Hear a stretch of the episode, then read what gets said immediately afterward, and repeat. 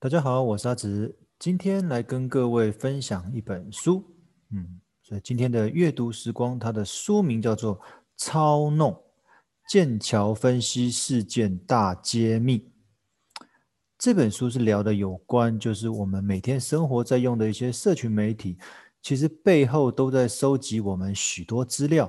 好，那剑桥分析这间公司呢，它里面提到说，它曾经帮川普。当选美国总统，也协助让英国脱欧，那到底有没有真的那么厉害？我们来看一下这本书的出版日期是二零二零年的一月，就是去年的一月啊。出版社野人文化，作者是布特尼凯瑟。那这个作者他之前就是在剑桥分析里面的员工啦，算是高阶的员工了。那他后来离开之后，呃，或许是受到良心的谴责吧，那他自己就。把这样子过去剑桥分析所做的一些事情，呃，公开出来哈。那他除了写这本书之外，他也有跟那个 Netflix 合作，哦，拍那种纪录片。好啦，如果今天有这么一间公司，它能够透过数据分析，让川普当选，让英国脱欧，让印尼哥伦比亚推翻原本的执政者，当各资早被公开的今天，我们到底还可以相信谁？其实我们的资料都在不知不觉中被收集，而我们却不太知道。作者说了那么一句话，他说：“我见识到了剑桥分析公司所刮起的巨大影响力。一方面，公司尽可能获取美国公民的个人资料；另一方面，则利用这些个资去影响他们的投票行为。”哦，所以其实剑桥分析它的主轴是在呃选举这一块。剑桥分析的老板曾经对作者说：“面对选举的潜在客户，你必须要确认三件事情。第一个，这有没有需求？这里有没有需求？哦，就是这个国家或这个地方有没有什么选举计划？因为它主轴就是影响人民投票的决定嘛。第二个，你有没有预算？”哦，那这间公司剑桥剑桥公司又不是做公益的，哈，他他也需要赚钱，但是他想要了解这些呃参选的候选人，他有没有预算，我才能帮你做分析，才能帮你打选战啊。第三个，你有没有时间表啊？就所谓的选举的时间表啊，就是是否对万一无法胜选的忧虑，跟距离投票的时间点还差多久？因为时间越短，可能用的方法要越激烈之类的啊。所以严格说起来，就是。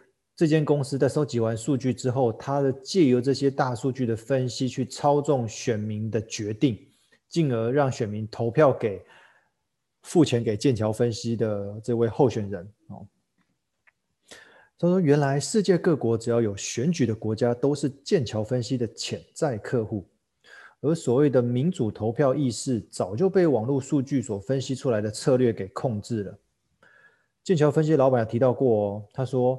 他们所能控制的最小族群，可针对各村庄或街区散播讯息，甚至缩小到特定人士，是不是很像精准行销？哦，更严格一点，应该说，应该可以精准的控制你我的思绪。哎，我觉得这件事情还蛮可怕的。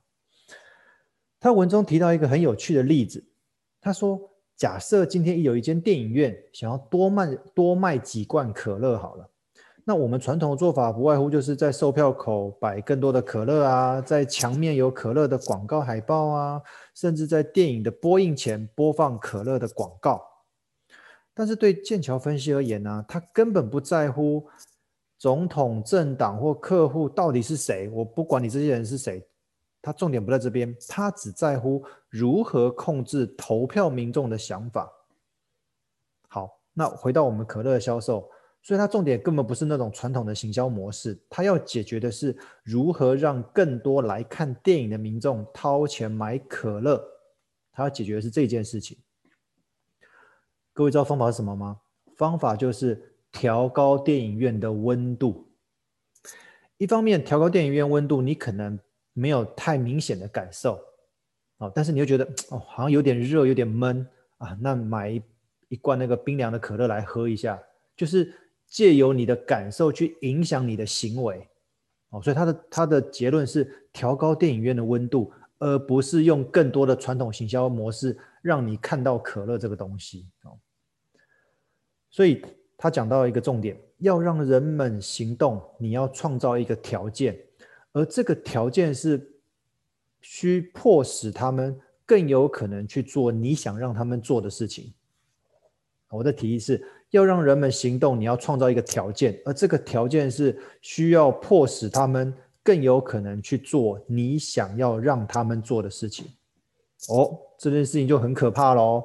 你是你自己可能会觉得你是无意识的，其实在背后的他们而言，他们是有意识的让你改变决定哦，做下一个做下了一个呃，他们希望得到结果的一个决定哦。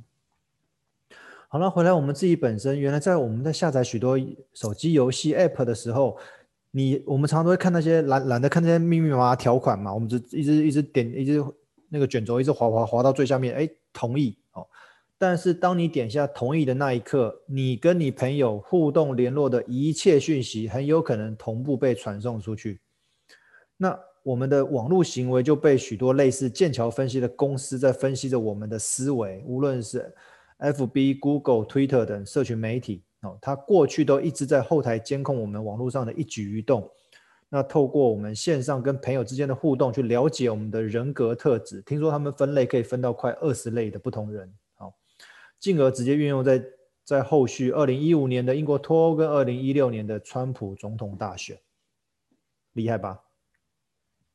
好了，他把各个选民分成数十个类别，再分别制作不同的广告或者标语，还有影响选民的投票决定。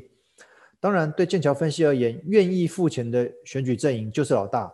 老大希望投票结果是什么，剑桥分析就会透过铺天盖地的讯息，让你对投票付诸他们希望得到的行动。重点来了。他们除了希望支持者去投票之外，也希望反对者不要去投票。哦，所以他不是只做一端哦，他两端都做哦。你是支持这个候选人，那我会想办法让你很坚定意志的说，我一定要去投票。相对的，你如果是反对的话，我一定会想办法让你不想出门投票。好，这这个策略有点不太一样，但是他们全部都做。哦，重点就是他要希望他们的金主可以胜选。那书中提到当年的那个总统大选的策略，他说，如果你原本就是支持川普的铁粉，那他们会透过极为坚定的内容加深投票当天的意愿。这是原本就支持的铁粉，哦，他会想办法让你一定会去投票。好，再来，如果你还没有决定，哦，可能是那种还在摇摆、还在想的选民，就会接收到他们想听、觉得重要的议题。而增加支持川普的可能，哦，你可能还不确定你你你当时是要投给川普还是希拉蕊哈，可是他们会制作一系列的影片或者文章，让你觉得哎，川普的这个议题是我想要解决的，好，那我就去投川普，哦，把那个所谓的中间选民导向川普这一边，好，再来，是不是还有一群就是原本是支持希拉蕊的选民？OK，好。如果你是希拉蕊的选民，你就会收到剑桥分析制作的一系列的广告或者文宣，是诋毁希拉蕊、讲希拉蕊坏话的。当然，其中很多片段都是断章取义的内容。这样子一来，这些选民原本是支持支持希拉蕊的，但是因为看到这样的文章，这样看到这样的影片，他们会以为是真的。不过，就算他们看完了，他们也不至于去投给川普。但是他们就会降低他们去投给希拉蕊的意愿，甚至于就投票当天就不出门了。这个就是剑桥分析这间公司所想要得到的结果。我们不要小看这样的布局。当初二零一六年的选举结果，川普就是靠着好几个所谓的摇摆州哦，所谓的摇摆州就是可能这一届是选民主党，下一届是选共和党，不一定哦，不是那种什么铁票区啊。哦川普就是靠着这个这几个摇摆州而夺下总统的宝座。他说，剑桥分析最大的操弄人心的技术，第一个叫做用用的是 Ocean 的计分法，分析选民的个性，找出可以诱导的中间选民。啊，所谓的 Ocean 计分法，这在书里面会再提到。哦，各位有机会可以再去翻。啊，第二个，它会导导入强大的演算法，预测选民偏好的议题。跟候选人。